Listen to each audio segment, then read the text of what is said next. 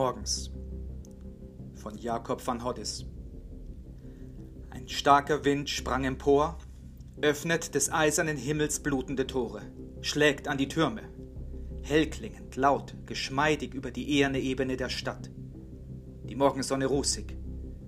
Auf Dämmen donnern Züge, durch Wolken pflügen goldene Engelspflüge. Starker Wind über der bleichen Stadt.